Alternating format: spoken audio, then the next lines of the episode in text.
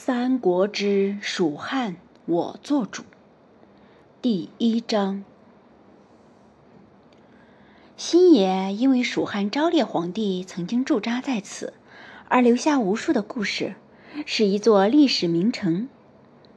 城中太守府内，不管是过往的奴仆侍女，还是在大厅中宴饮的蜀汉群臣，关羽、张飞、赵云、徐庶、糜竺、简雍。孙乾等都是喜气洋洋。这次的宴会甚至比前些日刘备大败了魏将夏侯惇的时候还要盛大，因为今日刘备有了个儿子，一个十五岁汉罗侯寇氏子孙刘封。作为主角的刘封，身着宽大袖袍，头上裹着方巾。满身的喜气，但脸色却是出奇的迷茫。作为一个三国爱好者，刘峰曾经旅游到过这座城市，但是他从未想到过会穿越无数岁月，真正的到达这里——刘备存在的时代中，而且还是穿越成了刘峰这个悲剧性的男人，一个刘备的继子，身份尊崇，但也因此丧命的男人。哈哈哈！我们的少将军却是害羞了。来来来，喝口酒就好了。正当刘峰迷茫的时候，一个洪亮的声音响起，随即一个环手抱眼、身材壮硕的男人出现在他的面前。站在这个男人的面前，只觉得一股猛将的气息迎面扑来。刘峰连忙扫去了心中的迷茫。弯腰行礼道：“三叔。”在场的人，刘备刚才拉着他的手，逐一介绍过了。眼前这个男人就是传说中的张飞，刘备三弟。哈哈哈，乖侄儿！张飞提着酒坛子，大笑了三声，声音中满是喜悦，随即把手一伸，整个酒坛子递到了刘峰的眼前，并且大叫道：“喝！”这个时代的酒其实酒精度不怎么高，只比后世的啤酒高一点罢了。况且这个时候，刘峰也需要喝点酒，大醉一场来冲淡自己的茫然。喝下这坛子酒后，就忘记一切吧，就当自己是真的刘峰，那个刘备的继子刘峰吧。忘掉以前，虽然真的不知道该怎么办。刘峰心下有一个声音，正不断的诱惑着刘峰喝下这坛子酒。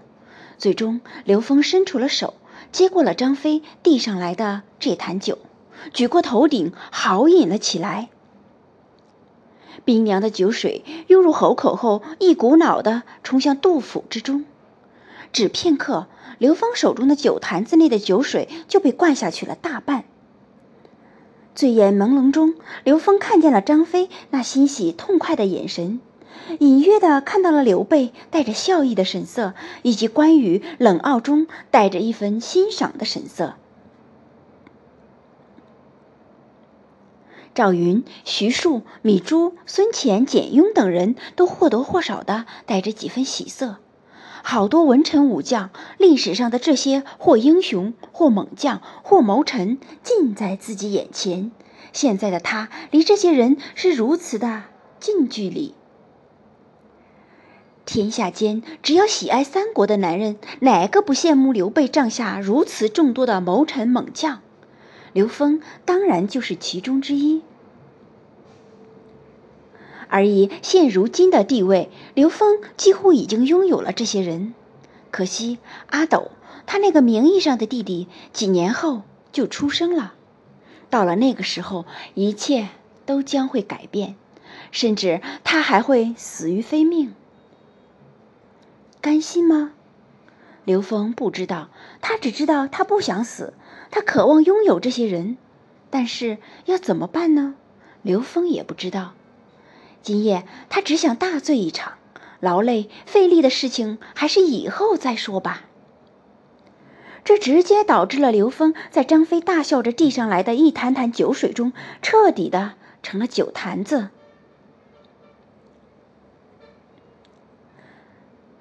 大厅主位上刘备与关羽坐得很近一身大红色的外袍，加上通体紫色的古冠，使得刘备看起来既是大气，又是喜庆。旁边的关羽面如红枣，一双丹凤眼开合间金芒四射，极为英雄。看着在张飞的教唆下痛快豪饮的刘封，刘备眼中闪过一分忧虑。关羽与刘备朝夕相处，对于刘备的各种神色变化最是了解。见此，心下一叹，低声问道：“大哥是真想立刘封为嗣子？”刘备闻言苦笑了一声，低声道：“为兄年过不惑，却还是膝下无子，又能如何？”说到这里，刘备停顿了一下，深深的看了一眼关羽，轻声道：“为兄的是真有把身后事交给风儿的打算，二弟不必疑虑。”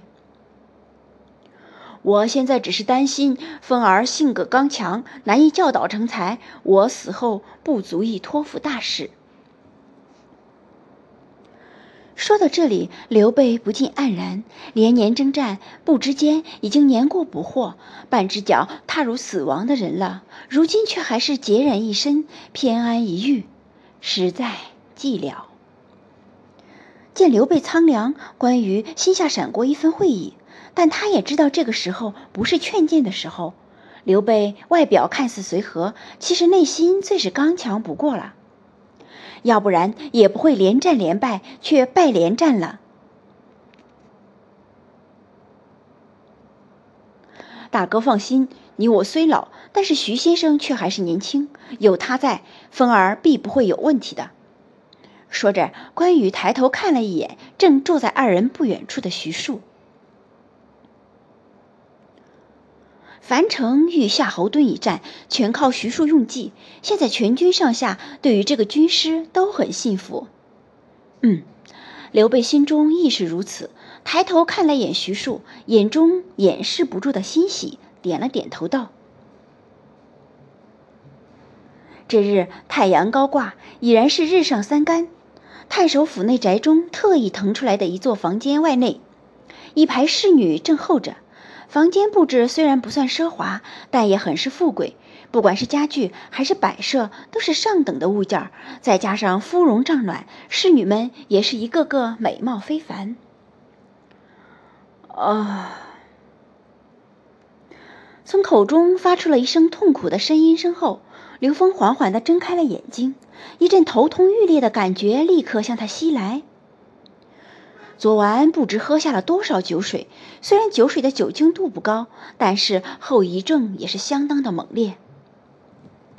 刘峰本想自己起身，但是刚才的一个声音声却仿佛信号一般，使得附近的侍女们全部动了起来。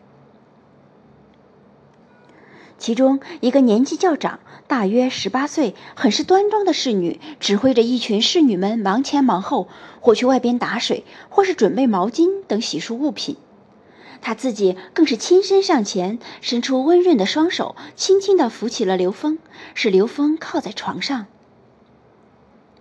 头痛欲裂之下，刘峰就连拒绝的话都没能说出口。就被侍女们服侍着起身，先是坐在宽大的浴桶中享受热水澡，随即洗漱穿戴，期间温软如玉，香气宜人。当头上的方巾被裹好，刘峰穿戴整齐，站在房内铜镜面前的时候，整个人很是精神气爽。看着铜镜内的人影。刘峰不得不承认，历史上那个刘峰确实是有过人之处的，面相英俊，身姿挺拔，很是英武。除了因为酗酒而充满了血色的双目以外，眼前这个人绝对是个美少年。膳食都已经准备妥当了，请少将军移驾偏厅用膳。那个气质端庄的侍女轻声道。看其人不仅是相貌端庄，身段也是不俗，更是大气不凡，敢直视刘峰这个少将军，应该是一个经过悉心调教的女子。从这方面看，刘备真的是待她不错。但是刘封却是不敢有一丝一毫的麻痹。这一刻，或许刘备真的会因为膝下无子而对他疼爱有加。但是数年后，当阿斗出世后，这种疼爱，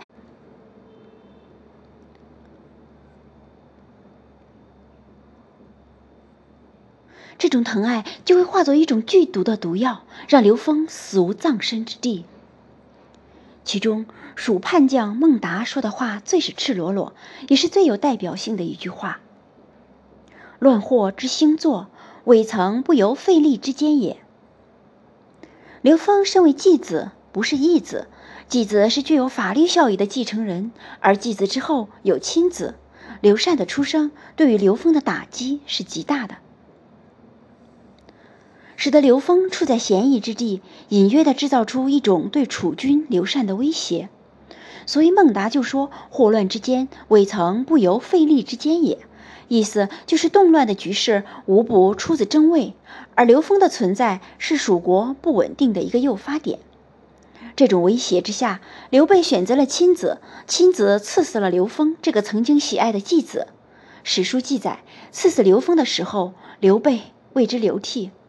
这到底是真情流露，还是帝王伪作？刘峰不知道，但是刘峰知道，如果没有没有一点作为，他一定会是那个下场。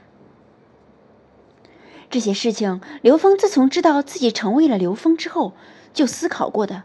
现在他不是要思考如何躲避这个问题，而是要思考如何迎难而上，度过这个危机，并且要手握权柄，坐拥那群文臣武将，作为刘备的继承人发挥作用。这是刘峰赤裸裸的欲望。昨晚痛饮，使得刘峰忘却了过去，目光直达前方。他要逆天改命，让整个蜀汉的势力来成就自己。先要做的就是亲近刘备，不管以后情况怎么样，刘封相信这个时候刘备应该是喜爱自己的，不然也不会收为继子，以解决年过半百而膝下无子的尴尬。继子与父亲亲近，这是一种亲情牌，可以让刘封在未来的几年内，刘禅还没出世的时候，获得刘备的好感。以达到增加影响力的目的。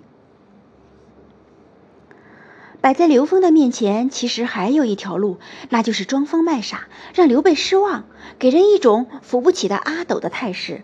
这样，刘封本身就不会是一种威胁了，刘封就会比较安全。直到刘禅登基后，刘封还可以享受身为皇兄的尊崇。但是这条路，刘封没有想过，从来没有想过。义薄云天的关二爷，燕国猛人张飞，一身是胆赵子龙，以及卧龙、凤雏等等文臣武将吧，哪个男人会选择默默无名的与这些人擦肩而过？向前走吧，刘峰在心中默默的道了一声后，毫不犹豫的回声道：“先去拜见父亲。”作为刚过继来的继子。拜见父亲是头等大事，而且刘峰在刚才洗浴的空段中已经有了初步的计划，扩大影响力的计划，那就是拜师。天地君亲师，学生与老师的关系是这个时代最铁的关系之一。刘峰需要拜师来笼络住一个目前刘备手下的谋士，以增加话语权。